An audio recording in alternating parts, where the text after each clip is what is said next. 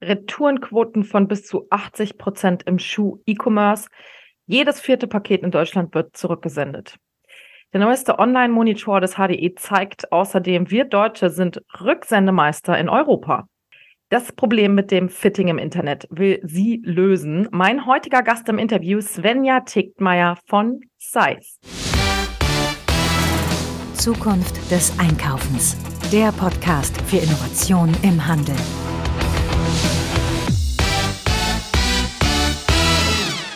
Ja, hallo, mein Name ist Marilyn Repp. Ich beschäftige mich mit Innovationen, Technologien und Trends im Handel und das schon seit vielen Jahren.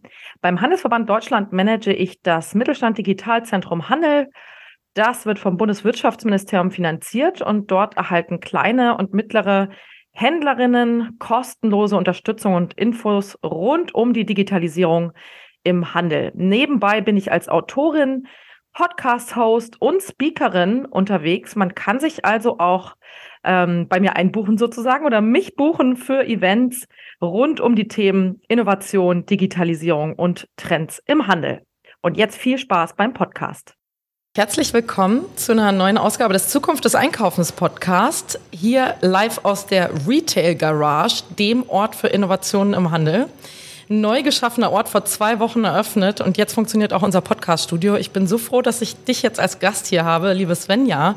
Stell dich einfach mal ganz kurz selbst vor. Hallo, hallo. Freut mich auch sehr, sehr cool, was ihr hier geschaffen habt. Sollten alle auf jeden Fall mal vorbeikommen.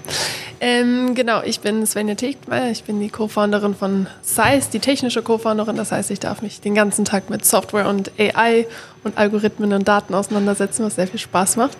Ähm, und wir sind eine Softwarelösung für Fashion-Hersteller im ersten im ersten Schritt. Wir reden auch schon mit ein paar Retailern, aber im ersten Schritt arbeiten wir mit Herstellern und kümmern uns um das Thema Sizing und Fit. Also wir versuchen wirklich von Produkt Development, also wirklich Produktherstellung bis in den Sales-Prozess Fashion Brands dabei zu unterstützen, das ganze Thema Fit und Sizing ähm, zu lösen. Das bedeutet, das, also um, im Umkehrschluss, wir versuchen Retouren ähm, zu vermeiden und Überproduktion und besseres Inventory Management und alles, was mit Sizing und Fit sozusagen zu tun hat. Mhm. Ja, sehr spannend. Äh, große Painpoints im Handel. Natürlich auch das Thema Retourenquote. Da werden wir gleich noch drauf zu sprechen kommen. Vielleicht noch mal ein paar Worte zu dir. Du hast ja auch einen ganz spannenden Background. Aus welcher Richtung kommst du und wie bist du bei dem Startup gelandet? Ja, ähm, genau. Also definitiv nicht aus der Fashion-Industrie eigentlich. Ähm, ich habe äh, studiert eigentlich so Economics, also, Öko, also Ökonomin quasi eine trainierte ähm, aus der Uni und bin dann auch viel bei den Vereinten Nationen, zum Beispiel war meine erste Station in Panama, habe ich gearbeitet, ganz viel Supply Chain Data analysiert, ähm, dann auch für so ähm, öffentliche, also für die EU-Kommission, für die für das, die deutsche Regierung, zum Beispiel mit dem Lieferkettengesetz und so weiter, hier in Europa wieder, habe ich viel Datenanalyse gemacht und Supply Chain und bin da sozusagen auf äh, das Thema Fashion Retail gekommen, weil halt die Lieferketten sehr, sehr spannend sind aus Datensicht. Also wir haben mhm. ja unglaublich lange, also die Fashionindustrie hat ja sehr lange Lieferketten, sehr soziale. Also im Durchschnitt geht ja zum Beispiel so ein T-Shirt durch 20 Hände, ähm, sehr verschmutzende. Also wir haben ja auch in der Fashionindustrie unglaublich viel Pollution und aus den Ineffizienzgründen fand ich die Fashion-Industrie eigentlich sehr spannend. Habe daraufhin versucht, ähm, auch operativ sozusagen bei einer Brand herauszufinden, wie kann man nachhaltiger produzieren, also wie kann ich wirklich kürzere Supply Chains haben, wie kann ich bessere Materialien aufwenden. Habe dann ähm, neben der ganzen Datenanalyse sozusagen die Brand da operativ hochgezogen und aus dieser Brand heraus haben wir dann direkt ziemlich früh angefangen, halt Daten zu sammeln, ähm, versucht irgendwie datengetriebener zu verkaufen, datengetriebener ähm, zu produzieren und da ist dann Size rausgekommen. Welche Brand habt ihr hochgezogen? Das das, die nennt sich Sengwin, also das, war, das ist bis heute noch unsere Brand, die habe ich mit derselben Co-Founderin mhm. sozusagen vorher gegründet, die haben wir so ein bisschen neben unseren Jobs damals ähm, nebenbei gemacht. Ja. ja, cool. Ja, du hast jetzt auch schon echt ein paar krasse Pain Points angesprochen, die wir äh, nicht nur im Handel haben, sondern irgendwie generell auf der Welt äh, das ganze Thema Fast Fashion, Ultra Fast Fashion. Ähm, wir schmeißen äh, Sachen weg, die wir nie getragen haben. Es gibt äh, riesige Berge an Klamotten, äh, die als Retouren vernichtet werden. Ähm, was ist da irgendwie los im Fashion E-Commerce? Ich muss ehrlich sagen, ich sehe irgendwie die letzten Jahre auch nicht so viel Veränderung, was das ja. angeht. Also ich äh, hatte, glaube ich, mal gelesen, dass auch die Retourenquoten sich eher noch nach oben entwickeln. Was ist denn da los? Wieso? Ich meine, es gibt immer bessere Technologien, immer unterstützendere Technologien, immer mehr individuelle äh, Shopping-Ansätze. Was, wieso tut sich da so wenig? Ja, das ist eine gute Frage. Ich glaube, weil, also wir haben es ja auch versucht zu analysieren, so die ganze Industrie einmal zu mappen, was, äh, was es als Lösung gibt. So, es gibt ja im Markt ungefähr seit so zehn, also vielleicht erstmal angefangen, äh, Sizing und Fit von diesen ganzen Inefficiencies, was du angesprochen hast, die Berge von Klamotten, die wir wegschmeißen, ohne dass sie getragen werden und so.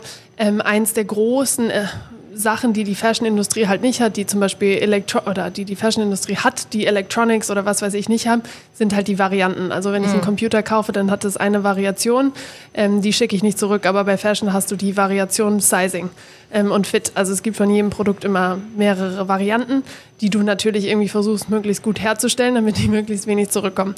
Und das ist halt eins der aus unserer Sicht eines der Haupttreiber und Haupthebel, warum in der Fashion-Industrie es halt gerade so schwer ist, ähm, diese Retouren und Überproduktion irgendwie in den Griff zu kriegen, weil halt Sizing und Fit im Ansatz schon ähm, unglaublich schlecht ist. Also wir haben in der Fashion-Industrie Passform Prozent, also wenn du es so ausdrücken möchtest, wir nennen es Fit Rate, also wie gut passt ein Produkt auf meine Zielgruppe von ungefähr 15 bis 20 Prozent. Also wenn du das als irgendeine Zufriedenheitsquote oder was weiß ich nehmen möchtest, ist halt super niedrig. Oder auch wenn du halt äh, so in deinen eigenen Kleiderschrank zum Beispiel schaust. Ne? Also ich kann ja, so bei mir sind würde ich, also ich würde den Prozentzahlen zustimmen, so 10 bis 15 Prozent, wo ich halt sage, sie passen richtig geil, die trage ich super gerne, weil sie einfach gut passen. Und der Rest ist halt irgendwie so da und nicht ganz so perfekt passend.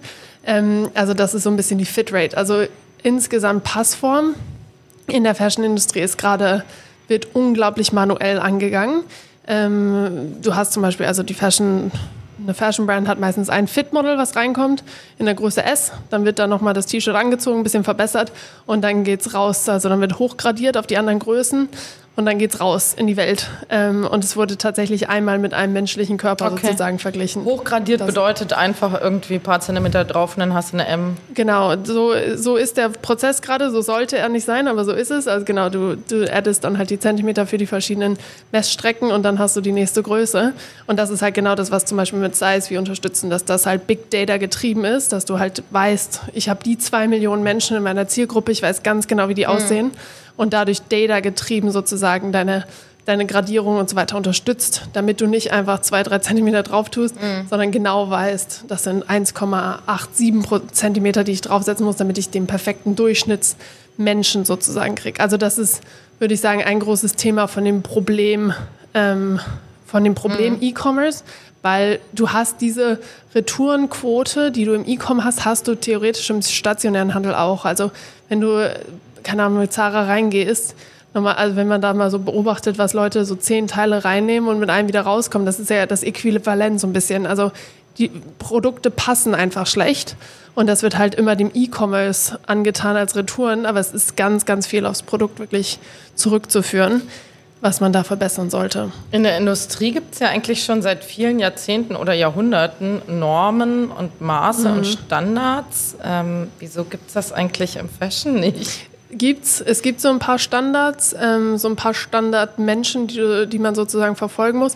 Es ist aber nicht wirklich, äh, es wird nicht richtig befolgt, es ist auch nicht richtig, äh, es ist super schwer, dem, äh, daraufhin wirklich zu produzieren. Oder ganz viele Brands fangen halt auch an, keine Ahnung, haben dann irgendwie ein Model, was sie schon immer benutzt haben, das wird jetzt weiter benutzt oder wissen auch gar nicht richtig, wie der Endkonsument aussieht.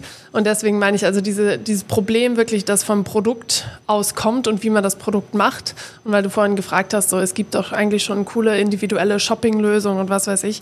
Ähm, gibt, also so gerade Sizing Fit gibt es ungefähr seit zehn Jahren. Also da gibt es so TrueFit, Fit Analytics sind so die zwei ersten großen, die so vor zehn Jahren ungefähr gestartet haben. Ähm, die machen das aber ein reines Konsumentenproblem. Also bisher wurde Sizing und Fit immer ganz viel in diesem E-Com, was du auch meintest, so, warum kriegt E-Com das nicht hin? So, der, da wird ganz viel versucht, wenn ich nur den Endkonsumenten ein bisschen besser irgendwie berate oder abschätze, dann kriegen wir das alles gelöst. Und das ist halt nicht alles. Also da ist noch ganz, ganz, ganz viel mehr, was zu Fit und Sizing gehört, was man sich auch dringend angucken muss, als nur sozusagen im E-Com ein kleines Widget hinzubauen und ein bisschen zu spielen, was wir auch machen. Also wir haben auch ein Widget, mit dem man spielt, aber wir lernen was, aus diesem Widget. Genau, also Size, bei Size, wir haben halt ähm, zwei große Produkte. Also wir haben einmal unseren Size Recommender, das ist ein Widget für einen Online-Shop, wo der Endkonsument mit ein paar Fragen sozusagen die okay. beste Größe kriegt mhm. für jeden einzelnen Artikel. Also wir analysieren wirklich jeden, jedes Produkt ähm, aus der Produktion kommend, ganz detailliert ähm, analysieren wir und sagen dir, was die richtige Größe ist und wie das auch passen wird. Ähm, und aus diesen Daten, dann geht es zu unserem zweiten Produkt sozusagen, was wir Size Studio nennen. Also aus diesen Daten, die wir im Widget lernen, lernen wir halt richtig eine Zielgruppe kennen und die Konsumentengruppe kennen. Und diese ganzen Daten bauen wir halt als ähm, Analytics in die Produktentwicklung wieder rein. Mhm, also da können dann die Brands drauf zugreifen und wissen, was passt nicht, warum passen meine T-Shirts in der Schulter nicht, was passiert, wenn ich drei Zentimeter wegnehme. Für alle meine Röcke in der Größe L ähm, wird das immer noch funktionieren oder nicht. Also da geht es wirklich darum, diese riesige Überproduktion, dieses schlechte Produzieren, die Passform zu verbessern. Okay, diese Anwendung, die du jetzt zuerst angesprochen hast, äh, die ne, sieht dann wie folgt aus. Also ich binde das ein in meinem Online-Shop und dann wird der Kundin äh, werden verschiedene Fragen gestellt mhm. und am Ende etwas empfohlen. Genau, eine Größe. Die Größe für das spezifische Produkt mit einer kleinen Darstellung. So zum Beispiel, wenn du das jetzt für eine Hose ausfüllst, dann sagst du einmal, wie groß du bist, wie alt du bist, wie schwer du bist, was deine Bodyshape ist, wie viele Stunden Sport die Woche du machst und so weiter. Da schätzen wir sozusagen deinen Körper ab und danach wird dieser der Körper, den wir sozusagen vermessen haben für dich oder abgeschätzt haben, auf diese Hose. Also dann sagen wir dir wirklich, so eine Hüfte wird ein bisschen eng, aber die L ist sozusagen die beste oder die S passt perfekt, wird vielleicht ein bisschen kurz sein. Also wir geben dir dann sozusagen in so, einem kleiner, in so einer kleinen Darstellung eine Idee, wie genau das Produkt passen wird. Mhm. Und diese Daten nutzt ihr dann zur Weiterentwicklung. Genau, und dann ist halt der wichtige oder der Riesenhebel, dass man dann versteht, weil das ist halt ein Riesen, die Produktteams heutzutage in Fashion Brands wissen ein, oder können sie auch nicht, wissen nicht, wie die, ähm, wie die Konsumenten aussehen. Und das ist halt unsere große Philosophie, unsere große Vision, dass man einfach mehr Datenaustausch hat. Also wirklich die Daten aus dem Produktteam, die man ja hat, die man entwickelt hat für die, für die Produktion, die man an Manufacturing schickt und so weiter, dass man die halt dem Endkonsumenten näher bringt, also wirklich das Produkt näher bringt, aber dann auch wieder, dass die Konsumenten sozusagen dem Produktteam zur Verfügung stellt, dass man da einfach besser entwickelt, nicht nur mit dem einen Fit-Model, sondern mit der gesamten Zielgruppe irgendwie im Kopf. Mhm. Ja, ich war letztens äh, bei Zalando. Ich bin ja auch eine Online-Shopperin. Ne? Ähm, ich arbeite Vollzeit und habe einen kleinen Sohn und ich muss ehrlich zugeben, ich gehe nicht so oft in den stationären Handel, ja. der hat mich auch schon sehr oft ziemlich vor den Kopf gestoßen, muss ich leider sagen. Ja? Ähm, es entsteht oft einiges an Frustration, wenn man dann irgendwas Spezielles sucht und das dann äh, nicht bekommt oder nicht in der Größe bekommt oder naja, also viel Frust an der Stelle. Deswegen, ähm, ich bestelle tatsächlich auch äh, viele online. Und ähm, Zalando kennt mich inzwischen auch ganz gut, und, ähm, ohne jetzt Werbung zu machen. Ähm, und da habe ich letztens dann auch äh, auf Grundlage meiner Bestellung eine Empfehlung bekommen für äh, ja. die Größe dieses Produkts, was ich da gesehen habe. Aber nicht für alle Produkte, witzigerweise. Also das war dann, äh, waren dann äh, nur ausgewählte und jetzt bin ich aber gespannt, wie es dann passt. Ja. Wir werden sehen. Ja, wir werden sehen. Ja, bei Zalando sind wir nicht dran. Also die können, die können sich nochmal melden. Nein, okay. aber wir, wir, wir arbeiten ja im Moment auch direkt mit Herstellern. Also Zalando und, äh, und Sorten versuchen dann immer abstrahiert sozusagen Daten zu nutzen aus deinen Bestellungen. So wenn du ganz viele Ms bestellt hast und eine S und irgendwie ist die S und die M, kommen da relativ viel zurück oder nicht. Mhm. Daraus kann man halt schon mal ein bisschen versuchen zu predikten. Die Genauigkeit ist dann halt gering, weil die wissen wahrscheinlich nicht genau, wie dieses letzte Produkt, was sie dir dann empfohlen haben, wie genau das aussieht. Es ist dann halt immer abstrahiert. Aber. Mhm. Okay, verstehe. Ähm, Nächste Frage. Glaubst du an Digital Fashion? Wenn wir jetzt mal wirklich in die Zukunft blicken und äh, die Zuhörerinnen und Zuhörer da draußen wissen, dass ich mich mit dem ganzen Thema Metaverse und äh, Web3 beschäftige, gerade was das für den Handel bedeutet. Und da ist man natürlich ganz schnell bei dem Thema äh, Virtual Reality, Augmented Reality. Wie kann ich ähm, vielleicht auch das Erlebnis äh, der Produktdarstellung irgendwie verbessern in Zukunft? Ne? Ich glaube, das dauert echt noch eine ganze Weile. Dann ist man irgendwann an dem Punkt, okay, wir werden in Zukunft wahrscheinlich einen digitalen Zwilling unserer selbst haben, ja, also ein digitales Abbild unseres Körpers online Und das können wir dann einsetzen, um zu gucken, um, äh, ob quasi die Produkte da drauf passen.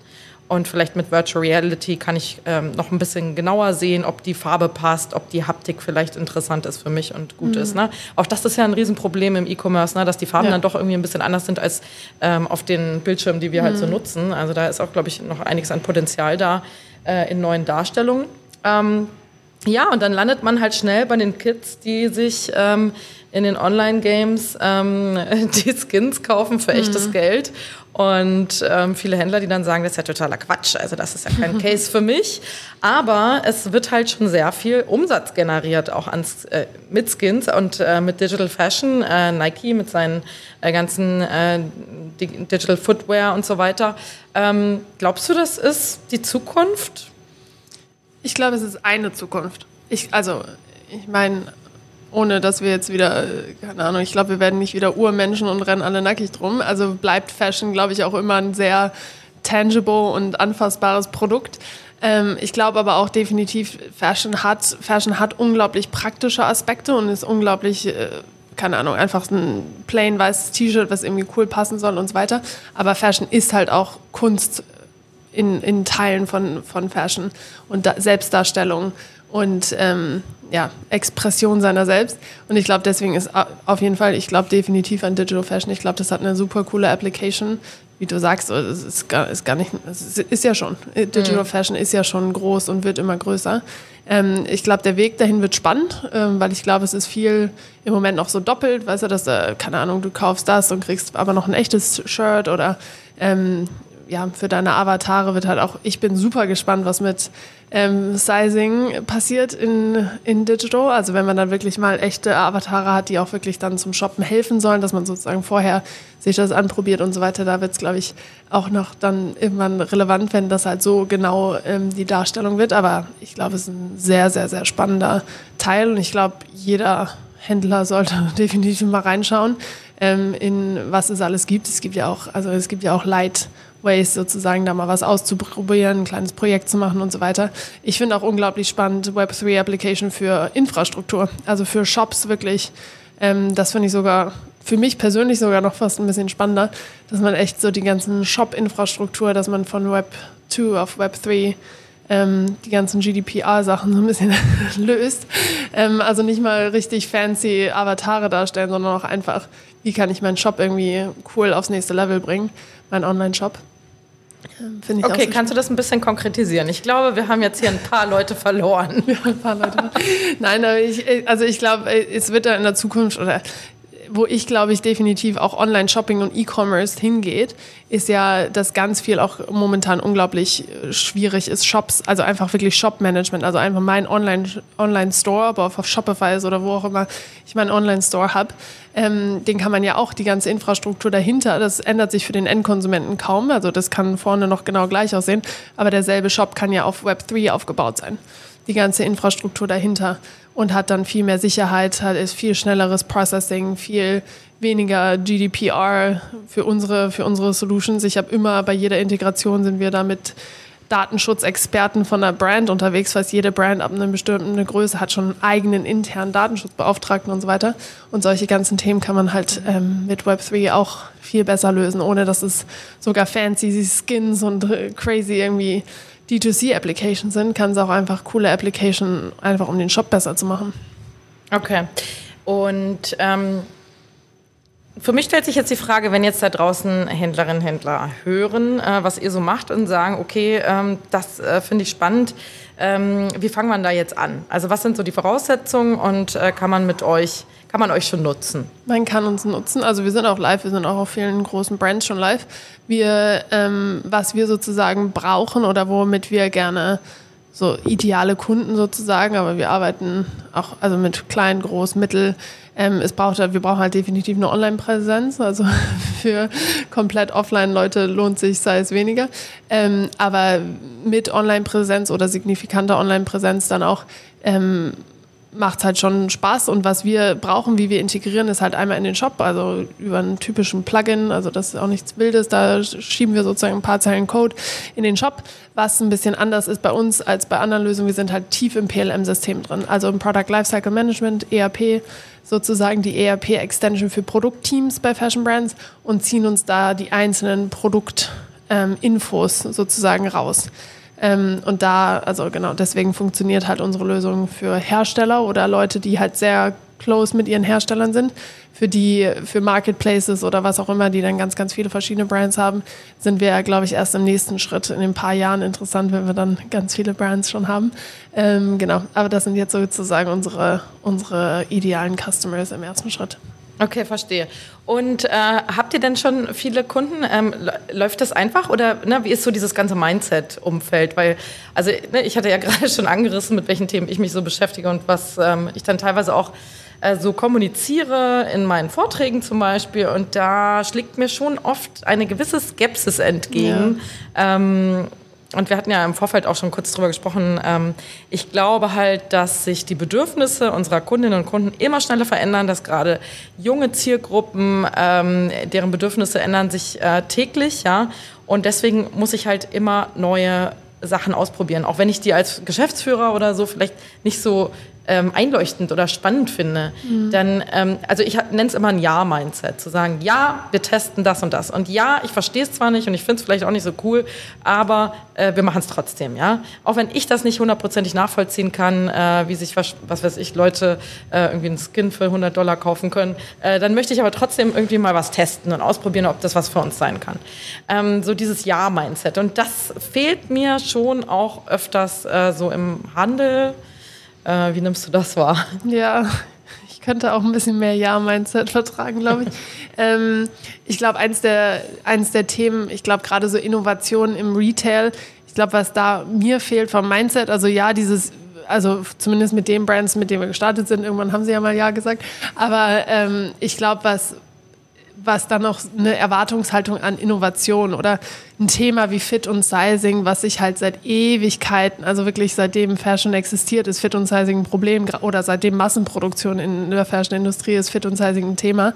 Ähm, und dann auf einmal muss aber Fit und Sizing sozusagen mit einem Klick äh, gelöst sein und zwei Wochen später sollte man ja eigentlich schon die Retourenraten halbiert sehen ähm, und nur dann funktioniert so ein Tool. Was halt also da ist so die Erwartungshaltung, glaube ich auch, dass es dieses, also dass man kontinuierlich dann, wenn man, wenn man auch erstmal die ersten Daten gesammelt hat, dann wieder nachjustiert, dass es nicht so, so Sizing und Fit, das ist halt bei uns, das äh, ist das auch, glaube ich, ein bisschen unseren Mitwettbewerbern oder den Wettbewerbern, die vor uns gekommen sind, geschuldet, dass halt die Erwartungshaltung so ein bisschen ist, so es ist ein Plugin und dann ist alles gelöst. dann auf einmal meine 50% Retourenraten It's gehen magic. runter, genau.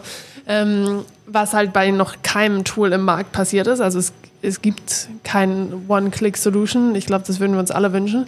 Ähm, und auch wenn wir wir wissen, dass wir Retouren reduzieren können. Als einziges Tool, glaube ich, im Markt haben wir es hingekriegt, weil wir halt so unglaublich genau sind, weil wir jeden Artikel analysieren. Aber auch da, wir brauchen Monate. Also wir brauchen dann eine statistische Relevanz. Wir brauchen Monate, bis auch die Customers sich daran gewöhnt haben, bis wir sehen, welche Produkte wirklich die großen Probleme sind, dass wir da irgendwie nachlegen können, dass wir da ein bisschen nachjustieren können mit Nudging und so weiter. Ähm, ich glaube, da ist es so ein bisschen das Durchhaltevermögen, was Innovation und Veränderungen und Technologie auch braucht. Ähm, oder einfach auch so ein Verständnis, dass wenn es ein Riesenproblem ist, was man lösen möchte, da muss man sich mehr als zwei Wochen Zeit mitnehmen, mm, um die ja. Resultate zu sehen. Das ist eben doch keine Magie. Wir können genau. nicht zaubern. Genau, aber man kann halt unglaublich viel machen und man kann unglaublich viel mitnehmen. Es braucht halt aber wirklich Zeit und vor allen Dingen, wenn man dann Produkte verändert, dann sind wir in der, halt in der Fashion-Industrie, ist ein Produktentwicklungszyklus sechs Monate. Mhm. Das heißt, wenn wir da erstmal Daten gesammelt haben und man sich dann überlegen möchte, so hey, wollen wir mal fünf Prozent unseres Produktportfolios angehen ähm, und die verbessern, dann hat man halt acht Monate, neun Monate später Resultate, wie die dann ähm, matchen und wie die funktionieren, die neuen Produkte und so weiter. Ähm, man braucht halt schon langen Atem, gerade um Fit und Sizing, aber dann kann man halt richtig, richtig coole Effekte sehen. Aber ja, ich glaube, ein bisschen mehr Ja-Mindset ist auch testen. Äh, genau, ausprobieren. einfach ausprobieren. Genau. Ich glaube wirklich, also viel mehr. Und wenn man, wenn es nicht funktioniert hat, auf jeden Fall hat man dann zumindest ein neues Tool ausprobiert oder man hat mehr Daten gesammelt. So, es sind auf jeden Fall Daten, das sind auf jeden Fall coole Insights. Ähm, also ich sage es auch immer so, die fragen dann immer, ob wir irgendwie nochmal einen Testzeitraum machen können oder was weiß ich, machen wir auch eh bei, bei vielen. Aber so, wenn man auch einmal, so selbst die Daten lohnen sich schon. Selbst wenn wir nur vier Monate live sind, ähm, da einfach die Insights, so wie sehen meine Konsumenten aus, wie shoppen die, was shoppen die tatsächlich, wie, wie groß sind die, wie, wie groß ist der Brustumfang, sowas, die ganzen Daten einfach mal einmal zu haben, ist halt schon unglaublich viel wert. Ja. Dann, wenn man, da muss man aber wieder ein Jahr-Mindset haben, damit man mit den Daten arbeiten möchte. Ja, und ich sage immer, wenn so ein Projekt vielleicht nicht die gewünschten Ergebnisse bringt, dann ist das kein Misserfolg, sondern ein Lernprozess. Das ist so ein bisschen die Botschaft, die wir auch hier aus dieser Retail Garage senden wollen. Testen, ausprobieren und ähm, ja, einfach lernen, ne? über die ja. Zielgruppen lernen. Und ja, liebe Svenja, ich glaube, wir sind jetzt schon am Ende angekommen. Das hat mich gefreut. Vielen lieben Dank für diese Insights und ähm, ja, ich hoffe, ihr könnt die Fashion-Industrie ein bisschen besser machen und ähm, den Planeten ein bisschen besser genau. machen. Die, die PNL, die ein bisschen Geld sparen und gleichzeitig ein bisschen CO2 sparen, das ist unsere Motivation. Vielen Dank, dass Ganz du da warst. Dank.